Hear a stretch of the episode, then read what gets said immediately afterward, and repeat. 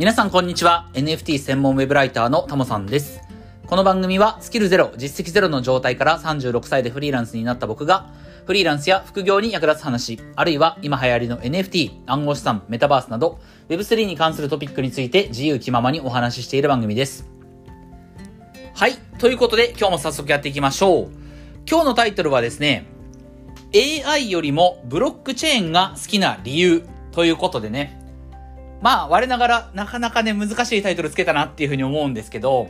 いや、これちょっと今日正直ちゃんと喋れるかどうかわかんないんでね、このままこの放送を配信したとしたら、できたとしたらね、途中で諦めずに喋りきって配信できたとしたら、まあ自分よく頑張ったなって、あの、後で多分思うと思うんですけど、まあ AI よりもね、あの、ブロックチェーンの方が好きな理由っていうことで、えー、ちょっと話をしたいと思います。はい。えっ、と、まず、大前提としてですね、これからの世の中を、まあ、形作っていくというか、変えていく。まあ、今までのね、まあ、2020年ぐらいまでの世の中のあり方と、多分2030年、た、まあもうわずか7年後ですけど、2030年さえ全然世界が変わって見えると思うんですけど、その世界を大きく変える技術っていうのは大きく3つあると思うんですね。これは僕もツイッターとかでいろんな方のその発信見てて確かにそうだなって思ったものなんですけど、大きく3つの技術があると。1つが AI、1つがブロックチェーン、そしてもう一つがメタバースだっていう話なんですよね。まあ AI、ブロックチェーン、メタバースがそれぞれ何、何なのかっていうのは、まあさすがにね、わか、大体、まあブロックチェーンが多分僕一番個人的には分かりにくいんじゃないかなと思ってるんですけども、まあブロックチェーンとかに関しては日々ね、僕も NFT の話とか暗号資産の話とかしてるので、まあなんか過去の放送とかね、あの他に NFT 関係の話してる人のあの配信とか聞けば分かると思うから、まあ AI とメタバースはあのブロックチェーンに比較すると分かりやすいと思うんで、まあ大体ね、もう AI、ブロックチェーン、メタバース、それぞれに関する説明はちょっと今回ははしょってね、まあ皆さんなんとなく勉強してほしいなと思うんですけれども、まあ、僕自身は、この3つのテクノロジーの中で、えっ、ー、と、AI が、あのー、まあ、今本当にこの今年に入ってから波は来ている。AI に今乗っかっておかないと、そしてちゃんと理解をしておかないと、まずいなというふうに思って、いろいろ情報は、ああの、集めてはいるし、触ってはいるものの、あんまり興味持てないんですよね。うん。もちろん使いこなさなきゃいけない。そして使いこなすための努力はするけれども、AI に興味があるかって言われると、ちょっと微妙なところがある。それよりかは僕はブロックチェーンの方が好きだし、メタバースの方が興味があるんですよね。うん。で、これがなんでかっていうところをちょっと話をする、したいなと思うとともに、そのブロックチェーンとメタバースが、じゃあ僕にとってまあ興味が湧く対象、特にブロックチェーンなんですけど、うん、これらのテクノロジーの、の中でね、ブロックチェーンとかメタバースにはあって、まあ AI にはないんじゃないかなと。まあ僕が多分気づいてないだけなんだと思うんですけど、まあ僕はじゃあブロックチェーンとメタバースに何を感じてて、えー、その要素を AI に感じないわけですけども、じゃあそれはどんな要素なのかっていうところね、ちょっと話をしていきたいと思います。はい。えー、今までのところはちょっとわかりにくいと思うんですけど、まあちょっとお付き合いいただければいいかなと。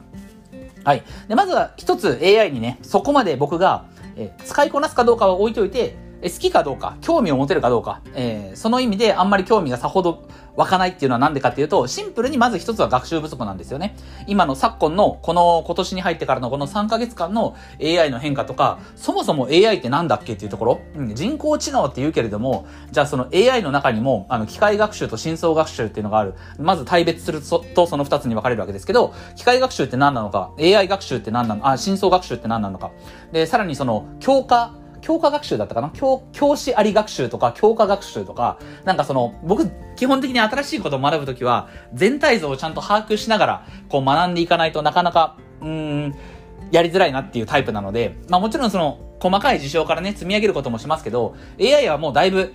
ね、あの、今から1年半前の NFT とかと違って、だいぶこう、AI に関する情報ってもうすでに世の中にいっぱい出てますから、まずそういった新しいもの、なんか世の中にすでにあるもので、新しいものを学ぶときは僕は全体像把握からやりたい派なんですけれども、えー、っと、その中で、えー、っと、まあ、まあ、勉強がまだまあ自分の中では足りないなと。機械学習とか、えー深層学習とか、あディープラーニングか。そういったことがまだよく言葉の定義とかも分かってなかったりするんで、えシンプルに勉強不足だなっていう認識はあります。うん。だからまあ興味が持てないんだろうなっていうところはあるんですけれども、まあでも、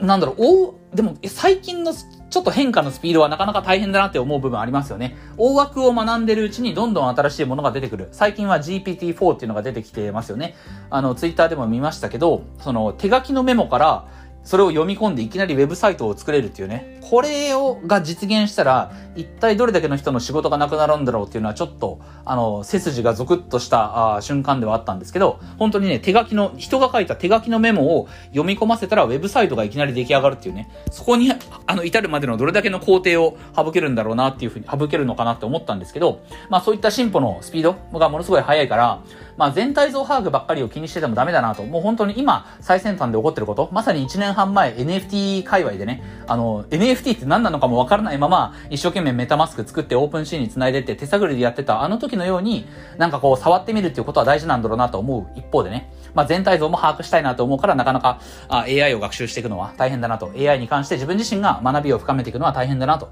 いう思いはあります。うん。ただまあね、ここはね、頑張るしかないなっていうふうに思うんですけれども、えっ、ー、と、今日の本題ですね。えー、その自分がまだまだ勉強不足だっていうところは一旦抜きにして、それでもね、それでもなお、えー、ブロックチェーンとか、まあその次にメタバース、ね、それらに興味があって、一方で AI には僕があんまり興味関心が持てないのはなんでかっていうと、これは、まあちょっとこ言葉になかなかしづらいんですけども、なんか思想みたいなもんなんですよね。思想というか、うん、まあこれらの技術が社会構造そのものに変化をもたらすかどうかっていうことなのかなと思ったんですよ。これ僕今日配信撮る前に珍しくね、いろいろ考えたんですけど、ブロックチェーンとメタバース、特にブロックチェーンがもたらすけれども、AI がもたらさないものは何なのかなって考えたときに、思想とか社会構造そのものの変化だなっていうふうに思ったんですよね。まああんまり難しい言葉で説明してもあれだからできるだけ思想、社会構造変化っていうね、わかりやすい言葉で表現したんですけど、うんと、まず AI っていうのは、これはまあなんとなく本当に今の、あ今僕が持ってる知識での理解なんですけど、AI っていうのは、1を100にすることは、まあすごい得意だと思うんですよね。1を100にすることは、まあすごい得意。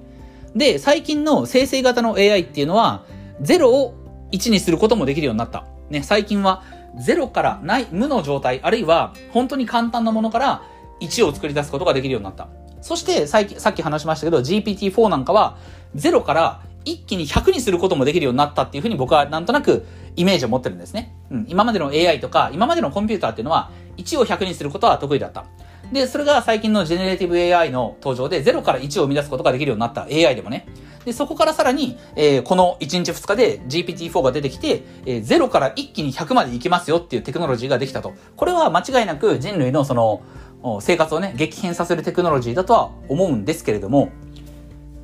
まず、うん、じゃあメタバースとかブロックチェーンって何なのかっていうと、とりあえずメタバースでいこうと思うんですけど、メタバースがもたらすものは何かっていうと、え社会構造の変化。具体的には、今ね、その AI は0から100を生み出すとか、1を100にするとかなんかそんな話しましたけど、メタバースっていうのは、そもそもなんか0とか1とか100とか、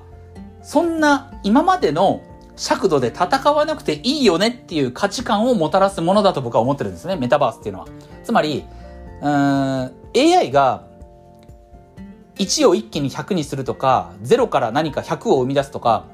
なんか戦術的な戦い方の武器をもたらしてくれるものだとすると、メタバースは、まずメタバースは、戦いの方向を完全に変えちゃう。うん、わかりやすく言うと、メタバースっていうものを使うことによって、僕らは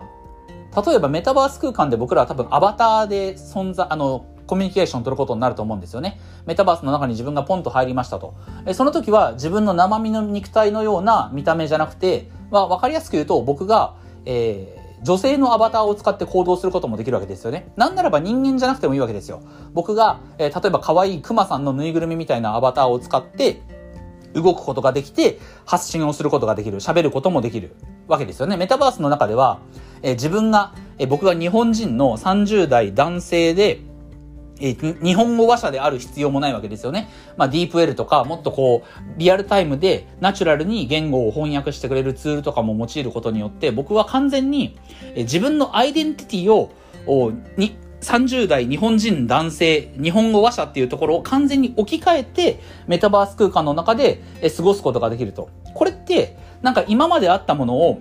AI の力によって1を一気に100にするとかね、0から100を生み出すとか、そういった方向の利便性をもたらすものではなくて、なんかまるっと自分のあり方を変えてしまうことができるじゃないですか、メタバースって。この凄さに僕は結構感動してるんですよね。メタバースは、その戦う方向性を変えてしまうものだというふうに思ってます。まあ、これをさっきもちょっといろいろ考えたんですけど、まあ、メタバースがもたらすものは、アイデンティティの再取得だと思ってるんですよね。アイデンティティの再取得。自分という人間を、そもそも人間であるかっていうところからまで疑って、自分を例えば熊さんにすることができるとか、人間だとしても女性にすることができるとか、白人女性にすることができる、黒人女性にすることができる、自分を子供のように、こう、位置づけることができる。えー、ほ日本、同じ日本語を喋るにしても、例えばちょっとこう、ボイスチェンジャー的なものを使って、自分が、まあ、小さい、性別を変えて年齢も変えて少女のように振る舞うことだってできるし、おばあちゃんのように振る舞うことだってできるかもしれない。そういうふうに自分のアイデンティティを完全に再習得して再構築することができるっていうところが、なんかこう、戦術的な戦い方じゃなくて、もう戦略的、もう戦うフィールドをガラッと変えてしまうようなことがメタバースではできるんじゃないかなと。それが僕が、なんかこう、そもそも社会構造の変化っていう大あのものでいくと、まあ、AI よりもメタバースの方がなんかガラッと構造を変えてるなっていうイメージがあって、そっちの方が僕が面白いなっていうふうに、まあ、思ってるんですよね。うん。これわかりますかね？なんか喋っててどうなんだろう？伝わるかどうかわかんないですけど、うん。で、えっと、一方でブロックチェーンは何かっていうと、ブロックチェーンも同じだと思ってるんですよ。えー、思想であり、社会構造そのそのものの変化だと。まあ、わかりやすく言うと、ブロックチェーンという技術によって、まあ、成し遂げられる思想っていうのは、その、中央集権的な権力からの解放っていうところは、なんとなくみんなわかると思うんですよね。今、まあ今の世界で言うと、 GAFAM みたいな、ね、Google とか Apple とか Amazon みたいな巨大テック企業に、今までは全てこう僕らの生活っていうのは、まあ握られて、個人情報も握られて、プライバシーの問題とかが発生して、えいろんなことを僕らは生活の面をね、牛耳られてた。そういった大きな企業に牛耳られてたりとか、そもそも僕らが持ってる金融資産、お金っていうものも銀行に預けて、まあ銀行に預けてる間はね、さも自分のお金のように振る舞ってるけれども、銀行はいつだって僕らの口座を凍結することができるし、うん。えっ、ー、と、その銀行っていうものを返してじゃないと僕らは、えー、人にお金を送ることができない。現金ね、千円札をポンって人に渡すことはできるけれども、その電子決済とかね、電子商取引において僕らがお金のやり取りをしようと思ったら絶対に、えー、銀行とかカード会社みたいな、えー、中央集権的な権力を持った管理者を介してじゃないと僕らは、えー、商取引ができなかったっていうね。うん、ここに僕らはその、なんだろう、お金を扱うことの自由を、その管理者に奪われてたっていう、この不自由さがあったわけですよね。で、この不自由さに、そんなんおかしいんじゃないのって言ってできたのが、まあ、ブロックチェーンであり、そもそもこれって、そのブロックチェーンの技術によって成し遂げられるのは、人々を中央集権的な権力から解放しようというこの思想が実現できるっていう。まあそれは思想の変化であり、社会構造そのものの変化、銀行っていうものを、えー、使うことなく、ピアツーピアで個人対個人でやり取りができるっていうね、えー、そういった社会構造の変化ももたらすと。これが僕はすごい革命的だと思ってるんですよ。今まで僕らはその、ピラミッド型の組織っていうものを人類が作り上げてからは、絶対に、その、誰かの誰かだったり、どこかの国だったり、どこかの企業だったり、そういったところが敷いたルールにのっとって、えー、その人たちのルールに従ってでしか行動することができなかったわけだけれども、まあもちろんそっちの方がいい部分はありますけどね、そっちの方が統制が効いたりとか、スピード感だ、まあスピード感はどっちの方が速いかわかんないけども、まあそっちの方がいいことはもちろんあるけれども、でも、やっぱり自分たちの自由をいろんな、その、管理者にね、奪われてるっていうところがおかしいよねって言って生み出されたのが、この、まあ、昨今でいう Web3 的な思想だったりすると思いますから、その、もうそもそも今までの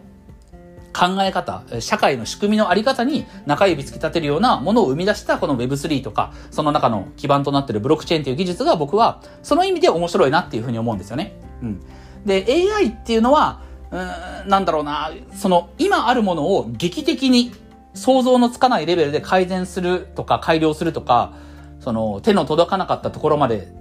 人類が手を伸ばせるような技術ではあるとは思うけれども、メタバースがもたらすような自分というものをそもそも再構築するみたいな劇的ななんか戦うフィールドの方向を変化させたりとか、ブロックチェーンみたいに今まで僕らが組織っていうものに縛られてきたところ、そうそういったところに従わないとお金だったりとか資産のやり取りができなかったみたいな世の中から人々を解放するみたいなことは僕は今のところ AI に感じることができてないんですよね。もちろんこれは一番最初に言いましたけど、僕がただ勉強不足なだけな可能性は全然あるので、ちゃんとこれから AI のことを勉強していったら、AI がなんかこう、もうパラダイムシフトっていうね、言えるようなレベルで、なんかこう、人類のあり方を変える部分はもちろんあるとは思うけれども、今のところ僕は、今の自分の知識レベル、まあもちろん、日々、あの、ブロックチェーンとかメタバースとか NFT とか暗号資産のことばっかりやってるので、AI のことはね、まだ知識量が全然ないっていう前提ではありますけれども、まあそういった意味で、えー、自分の関心っていうのは、えー、AI よりも Web3 側の技術。まあメタバースは Web3 とは必ずしも限らないですけど、まあブロックチェーンだったりとかね、メタバースとかそういったものの方が、えー、僕自身興味を持つ、えー、好きだなって思えるのはそういった理由からなんですよね。はい。えー、ということで、ちょっとまとめるんですけども、うん。まあでもまとめる必要ないかな。うん。まあまあまあ、もう一回、あの、キーワードだけ言っておくと、メタバースっていうのは、アイデンティティの再取得、再構築みたいなことができる。えー、ブロックチェーンは中央集権からの解放。こういった人々の人類のあり方みたいなところを根底から覆すスキスキルじゃない、えっ、ー、と、技術が、まあ、ブロックチェーンとかメタバースかなと思ってて。で、そういった、その、戦うフィールドの変化の中で、より、その、フィールドでできることを増やしていくのが、まあ、AI なのかなっていうふうに思ってますので、うん、その意味で僕はどっちかというと、うん、今あるものをぐんぐんぐんぐん伸ばしていけるような AI よりかは、戦うフィールドをまるっと変えてしまう思想とか社会構造そのものの変化を生み出してしまうブロックチェーンとかメタバースの方が好きかな。たまあ、これは単にね、僕がそういったものに興味を持つっていうだけなんですけど、まあ皆さんもね、そのこれらの技術がどういった特性があるものかっていうのは、ざっくり全体感として掴むのはすごい大事なことかなと思いますので、今日はね、えー、僕の趣味思考っていうところ、自分がなんでブロックチェーンの方が好きなのかっていうところの理由も含めて、えー、まあこれらのテクノロジーについてちょっとね、今日はお話をさせていただきました。まあ、うん、まとまったような気がするけれどもね、あの、まあ、なかなかやっぱり難しいなと。まあ、ちょっと不平、不平等、あの、不公平ですよね。AI に関する勉強をあんまりしてない意味でこの話をしてるので、まあ、もうちょっとね、AI のことちゃんと勉強してね、また改めて、えー、いや、考え変わりましたっていうね、あの、放送がまたあるかもしれないですけれども、それはね、それで楽しみにしておいていただければいいかなというふうに思います。はい、えー、ということで今日はこんなところで終わりたいと思います。音声以外にも Twitter やノートでも役に立つ情報を発信してますので、ぜひフォローよろしくお願いします。ではまた次回の放送でお会いしましょう。タモでした。